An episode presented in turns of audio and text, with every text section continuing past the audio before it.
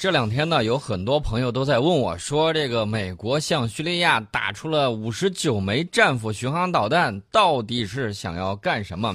然后呢，有很多的传言说俄罗斯受伤了，还有很多很多的这样的谣言在网上爆发。那么真实的情况是什么呢？我们今天先给大家来分析分析当时的情况。那么按照俄罗斯的说法，呃，这个可是一个重要人物啊，嗯俄罗斯的总统新闻秘书佩斯科夫。人家就说了，这个美军在对这个叙利亚的沙伊拉特基地发动导弹攻击之前俩小时打电话了，嗯，打什么电话？打个电话给俄罗斯说我要揍他了，我要揍叙利亚了，跟这边大哥先打个招呼啊先呃打你管不管？你不管我就揍了啊！我要准备揍他了。你给你俩小时时间，你是不是要撤人的时候你就赶紧撤干干净净？嗯，好，电话打过去之后，通过这个俄罗斯和美国现有的情报渠道交流了这个信息，通报给俄方之后，沙拉呃沙伊拉特基地里头没有任何俄方人员和飞机，嗯，两强之间不愿意直接相撞，直接相撞的话，大家可能会想，打就打了，那会有什么问题？你敢误炸俄罗斯，俄罗斯过不了两天马上就敢误炸你，所以说就会出现这样的问题。俄罗斯的报复手段也比较多，大家还记得不记得那一年俄罗斯的这个飞机被嗯土耳其打掉？打掉之后，后来根据各种各样的那种小道消息，这个未经证实啊，我们只是给大家说一下，以供大家参考。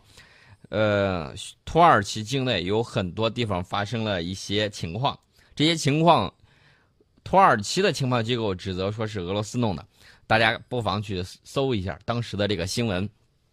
那么，俄罗斯驻叙利亚的部队没有在空袭之中受到任何的损失，哎，这个大家看见了。另外呢，我们再看一看战果，美军此次导弹攻击的战果非常非常的小，你看没？打之前先通报啊，等你从容撤退之后，然后开始发起了攻击，一共发射的五十九枚导弹，有多少枚击中了这个基地呢？二十三枚，其中三十六枚去向不明，哪儿去了呢？不知道。嗯，怎么走的？我们会在观世界里面给大家详细讲一讲如何打巡航导弹。在这个里面呢，俄罗斯一定是使用了 GPS 干扰器，它用这个东西就可以导致战斧导弹在最终的时候啊找不到目标，然后呢就大偏了，就等于说是迷航了。那么我们看一看被摧毁的这个基地的措施，包裹了一间物资设备仓库，包括了一栋教学楼、一座食堂，还有一处雷达站。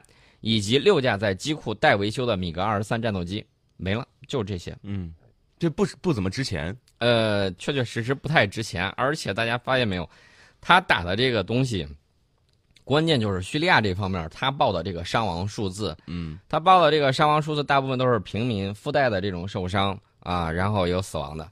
那么说明一个什么样的情况？大家可以看一下他打这个地方，它是一个机场。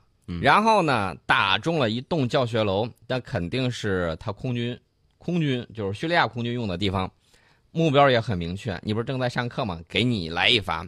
然后打食堂，食堂的原因很简单，你在这儿吃饭，你不是吃饭吗？吃饭，然后给你一顿战斧。雷达站这不用说，把它给砍掉。那么我们可以看一下，战果很小，说明叙利亚方面不管他得到没有得到消息，反正他自己心知。他是有防备的吗？呃，这个就不好说了。嗯，他可能会说我没有防备，但是实际上他可能会有所情况，有所了解。为什么呢？因为这个大家可能会问，就是说俄罗斯为什么不保护叙利亚？是这个事儿很蹊跷啊。这个俄罗斯毕竟斯打的是自己小弟。俄罗斯自己说了，说这个俄罗斯出兵旨在反恐，啊，我就是来打击恐怖主义的。俄罗斯和叙利亚政府并没有签订保护叙利亚免受第三国攻击的相关协议，也就是说，你不是我的盟友。嗯，他说的话叫做“俄叙彼此不承担军事同盟义务”。大家联想一下，去年的时候，这个俄罗斯按兵不动，要求他不要往哪儿哪儿打，其实是要跟美国谈很多事情。然后叙利亚这边呢也没有办法。呃，这让我想起来了一个事儿，就是弱国无外交。大家还记得不记得一百多年前，俄罗斯和日本在中国东北大打出手，然后呢，我大清居然没有办法，人为刀俎，我为鱼肉。那个时候就提醒我们了，落后就要挨打，自己国力不强，是。那么被别人牵着鼻子走。在这个国际丛林社会的时候，你看着有很多的鲜花和掌声，但是里面有很多的这种坎坷与大坑。嗯，如何能够迈过这个？那只有依靠自己，你靠谁都靠不住，靠山山倒，对吧？你看叙利亚就是一个非常明显的例子。如果说我们不是国防力量强的话，那么我们只是任人宰割的肥羊。对啊，呃，叙利亚呢，现在这个情况，啊，等于说是打掉牙和血吞啊，没有没有办法。那么这个俄罗斯人呢，还举了一个例子，说在俄罗斯空军驻扎叙利亚期间，以色列多次用导弹攻击了叙利亚空军基地，俄方均没有加以干预或者反击。他也设定了一个前提条件，说，嗯如果说想让俄罗斯打的话，那一定是有人对俄罗斯的基地发动了攻击。我们知道俄罗斯的这个先进的地空导弹 S 四百是部署在叙利亚的，嗯，当然呢，大家要注意，这个俄罗斯的 S 四百低空导弹部署在哪儿呢？部署在叙利亚西北部的赫梅米姆空军基地。这个地方跟沙伊拉特基地相距有多远呢？一百公里。按道理说，它是可以拦截到的，因为这个 S 四百导弹最大射程是四百公里。但是大家要注意，巡航导弹就是这个战斧巡航导弹，它规划的这个飞行高度一般是多少呢？三十到五十米，经常性的钻山沟啊，贴着地飞。这个情况下呢，这个地空导弹它主要是拦截飞机以及这种地空呃以及是这个巡航导弹的。它呢要求目标这个导弹的飞行高度至少要有一千米，这个低空的就拦截不到。低空呢它就很难拦截到。这 S 四百是这个远程的这种低空导弹，那么它的这个雷达在看的时候，它就会有死角，地平线这个死角嘛。嗯你想让它看见，有两种方法，一种方法就是你把雷达站设的高一点啊，比如说设到这个附近的这种高高的这个山坡上，嗯你从上往下看，你没有死角。一种是这种方式，还有一种方式是什么呢？就是你把的这个 S 四百导弹直接运到沙伊拉特基地附近。嗯，但是俄罗斯没有这个计划，所以说呢，这就是为什么俄罗斯有先进的低空导弹却没有拦截战斧导弹的原因。有很多人说是俄罗斯发射了导弹把这个给拦截住了，我觉得这个可能性比较小，更大的可能性就是使用了 GPS 干扰器。然后呢，这个东西不贵，你只要在这个基地附近部署，然后一开机，这个巡航导弹呢，这个嗯接收的这个 GPS 修正信号，然后呢就被干扰掉了。这么容易被干扰吗？很容易被干扰的。被干扰了之后，它的这个精度就会出现大大的误差。所以为什么美国一直在说它的天军建设要如何如何，要太空武器化？呃，你们不能打我的卫星，但是我可以打你们的。等到我们后来有了这个弹道导弹可以直接打卫星的时候，嗯用激光可以扫卫星的时候，美国慌了。美国意思就是 啊，坐下来谈一谈，我们还是说一说这个事儿该怎么办我们一起研究研究。啊。所以说呢，一定是要有你这样的这个手段才可以。对，呃，你一旦你打了之后，你知道美国是怎么说的？美国说：“哎呦，你把这个太空上弄了好多垃圾，你自己扔的垃圾还少吗？”那么我们拿卫星、拿激光去扫一下，把这个卫星碎片儿给它扫掉，把太空垃圾给干掉，然后人家又说：“哎呦，不得了了，太空武器化了，吓死我了！”啊，日本经常干这种事情、嗯啊，不是日本媒体喊，就是美国媒体喊。那么俄罗斯方面呢，显然不想继续坐视叙利亚挨炸，那怎么办呢？呃，我看到这个俄罗斯有表态说，俄罗斯国防部要采取综合措施，提高叙利亚防空装备的作战效果。目前，叙利亚的主要防空武器包括 S 二百远程这个地空导弹以及 S A 幺幺山毛榉中程地空导弹。叙利亚呢，他们已经得到了俄罗斯这方面的技术援助，啊俄罗斯这次算不算吃了一个哑巴亏？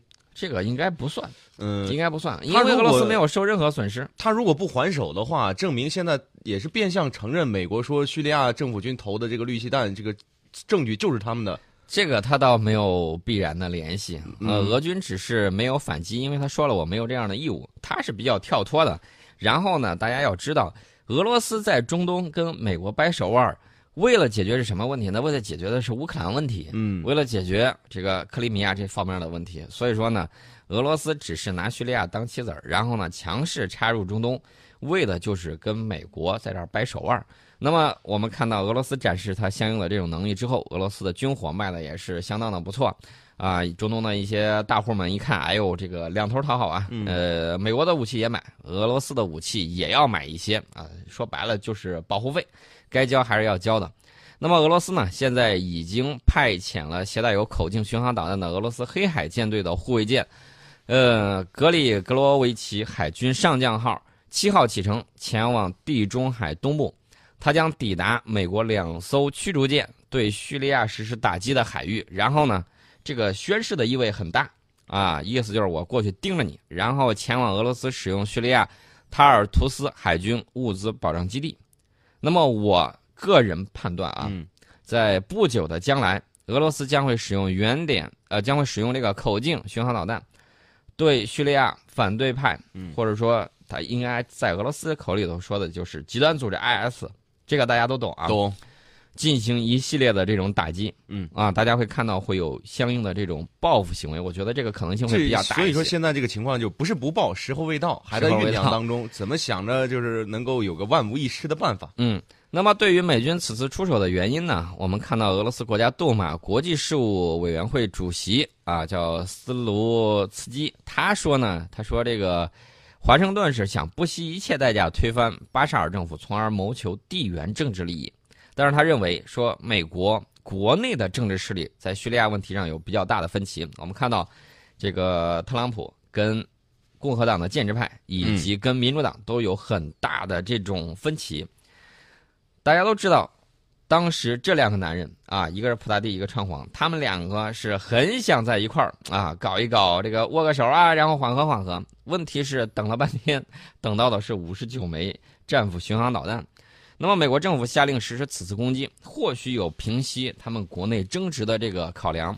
至于你刚才说的惩罚叙利亚政府军使用化学武器，这个完全就是一个借口，并且呢，这个叙利亚政府军真的使用化学武器了吗？我们在上周的时候已经给大家分析过，嗯，那个白头盔出现的地方啊，说是什么沙林毒气啊什么之类的，一看就是没有专业知识，没有明确的证据表明是。而且瑞典，大家要知道，瑞典政府现在抛出来一个东西，非常的吓人，说这个白头盔从美英两国情报机构每一年要领取几十亿的美金，干什么呢？大家心里头都清楚了吧？嗯，所以说呢，这个白头盔他们搞这个东西，我一个字儿都不信。呃，所，以现在，嗯嗯，所以现在特朗普跟普京、普大帝的关系不太可能会缓和到什么地步。现在想缓和，我估计比较困难了，但是大家还留的有有余地呃有余地，不然的话也不会说我提前通报你说我们要打了，你们该 该挪挪窝挪挪窝吧。嗯那么俄罗斯国防部的发言人呃康纳申科夫呢，他就说，俄罗斯从八号零时起，这个终止了俄美叙利亚沟通热线。他说，国防部俄罗斯国防部啊，已经向美国驻俄罗斯大使馆武官递交了有关终止履行叙利亚沟通热线备忘录所规定义务的照会。呃，外交上该做的还是要做的。嗯呃，他说这个沟通热线已经失去意义了，不跟你沟通了，该打只管打。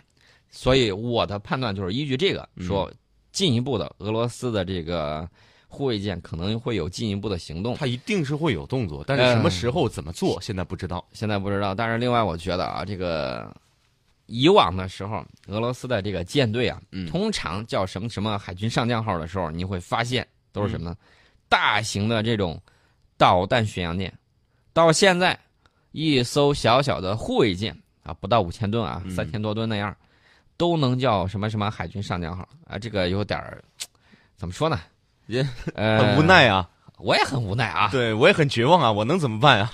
我们看一看美国国内的情况，美国国内这个情况还是要说一下的，就是奥巴马前总统他的多位幕僚在反对特朗普讲话的时候，呃，这个说了，说奥巴马政府在二零一三年大马士革化武袭击的事件的时候，已经做出类似这个特朗普发动那个空袭的计划，但是这个计划被控制国会的共和党给阻挠了，好吧，党争不断。嗯我们在半点报时广告之后啊，再跟大家说这个他们里头到底是怎么掐的。